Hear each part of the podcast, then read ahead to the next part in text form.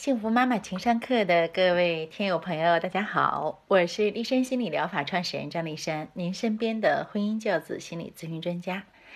今天是我们提高沟通力的第五期节目了哈。回顾一下啊，第一期是有效比有道理更重要，重点是三赢。第二期是你说什么不重要，对方听到什么才重要。影响对方听的效果的是你们以往交流时给他留下的情绪感受。第三讲是重复旧的做法，只会得到旧的结果。做法不同，结果才有可能不同。改变自己，别人才有可能啊随着而改变。世界上的事情都是在变化之中的，不肯改变的人将面临着被淘汰或者失败的这种危险。哈，第四讲讲的是凡事必有至少三个解决方案啊。那么什么样子的人才能够想出三个以上的解决方案呢？肯定是灵活的人。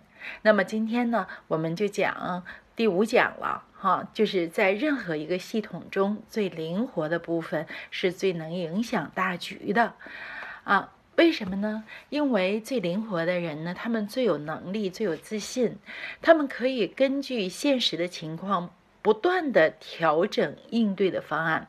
啊，在数学几何中有这么一个概念哈，说两点之间直线最短。但这个概念不能应用到现实生活，更不能应用到社会科学、人文科学中来。举一个最简单的例子，比如说在两座山之间修一条路，如果直线的话，那造价可能会很高，更有可能是根本无法施工。于是我们就修了盘山路，无限的延长了距离，但是达到了两座山的连连接。这是达到了目的，是吧？有了这样的一个效果了。对，在现实生活中呢，这个两点之间就是能够连接到最好啊，在人际交往中更是如此了。我们很难直截了当的把事情做好，我们有的时候需要等待，有的时候需要合作，有的时候需要技巧。遇到困难的时候，我们要选择把困难绕过去；有障碍的话，我们躲过去。这样的话，有可能这个事情做的就更加的顺利。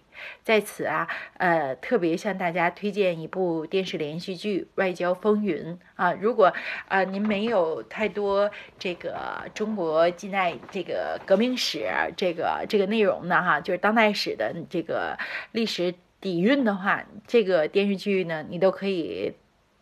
反复的看哈，因为在这个电视剧中呢，就讲了毛泽东啊、周恩来、邓小平、陈毅这老一辈的无产阶级革命家在新中国外交事业上的杰出的贡献，真的是波澜壮阔的哈，真的是波澜壮阔的。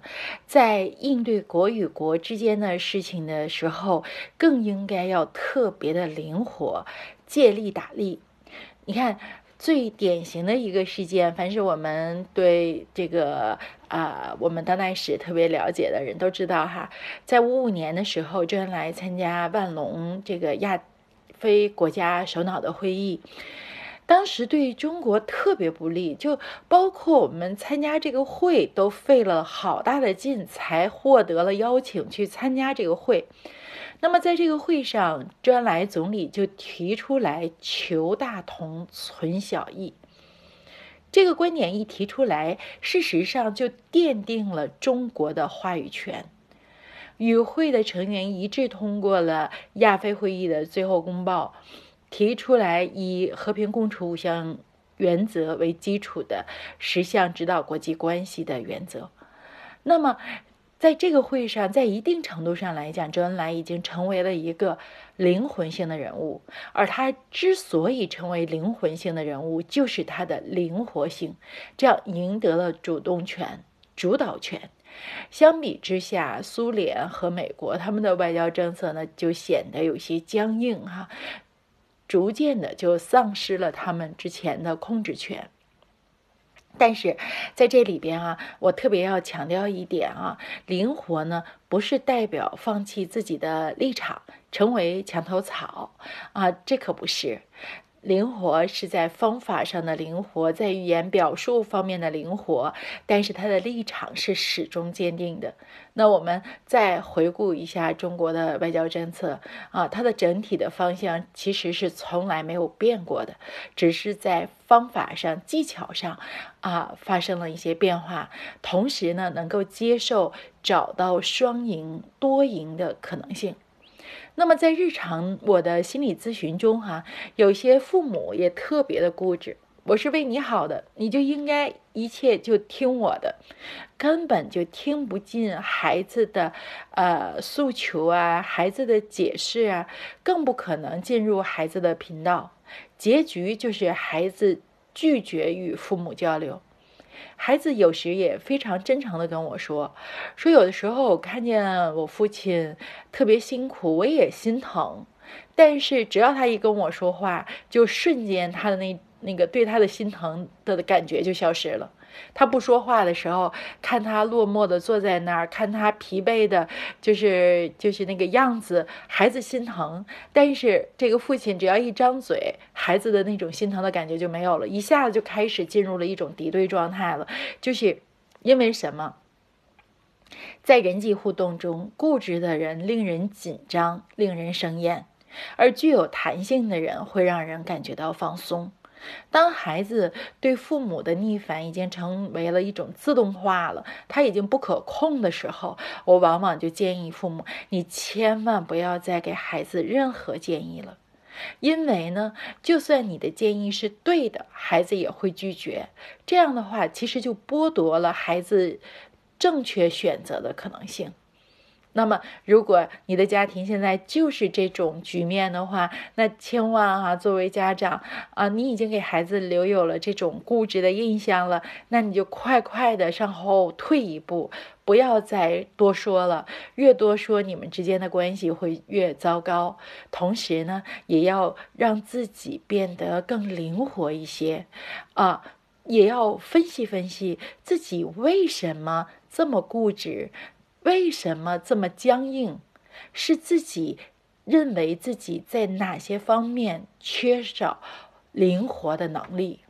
对，那么达成良好沟通啊，我们进行一个小小的总结啊，一共包括有三个方面的能力啊。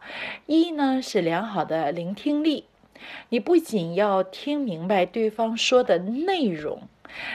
还要领会到对方传递的情感情绪和对方进入同一个频道，啊，那么也就是说，其实我们有一些家长在事业上还是蛮成功的啊啊，还是啊能够听明白领导的说的内容，也能领会领导的情感情绪，啊，也能够进入领导的频道。那为什么？不能够把这种能力迁移到家庭中呢？难道你的爱人、你的孩子不值得你这么去做吗？我觉得这个是一个特别严肃的人生的话题啊。第二点就是表达能力，要将自己的意思准确无误地讲出来。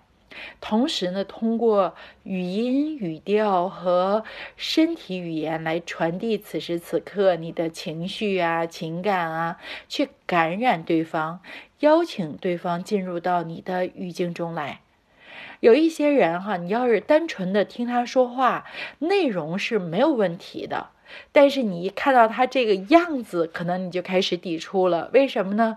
就是那种啊，这个两个胳膊哈，这个在胸前交叉，然后不可一世，高高在上啊，看人的目光呢，也不是那种特别真诚的，而是稍微的有一点点的斜视啊，就是好像就是有点藐视你啊，我高你低啊。这个是这样的一个态势，行了，你说吧，你说吧，你你愿怎么说怎么说，我有我自己的一定之规。就这种，呃，说话的这种姿态就特别令人生厌哈。无论你在说什么内容，我就看着你那个样子，我已经不想跟你交流了。所以呢，我们也要注意一下我们的这种啊语音、语调和身体语言。第三个能力就是情感的传达能力。沟通能力强的人呢，除了具备深厚的知识储备、丰富的人生阅历、理性的思考、稳定的情绪之外，还要善于表达情感，以情动人。啊，这个呢是呃，我们能够达成良好沟通的。各个方面的这个素养哈，那么我们用了五讲的时间给大家讲了关于沟通力的内容，希望呢对大家有一些启发，能够让大家呢呃更加和谐的与周围人沟通，享受那种人与人之间。沟通时候的畅快淋漓，哈，就是，哎，你是好心，我也是好心，我们彼此感受到对方的好心，这样的话，我觉得就特别美美好啊。如果你的好心被别人总是误读的话，我觉得应该考虑一下自己的表述方式了。那么今天的节目就到这里。如果你想了解更多的资讯，可以阅读我在天津人民出版社出版的《立山他话题丛书》。我的公众号是“立山幸福心理”，立山守望在这里，希望给您更多的心理支持。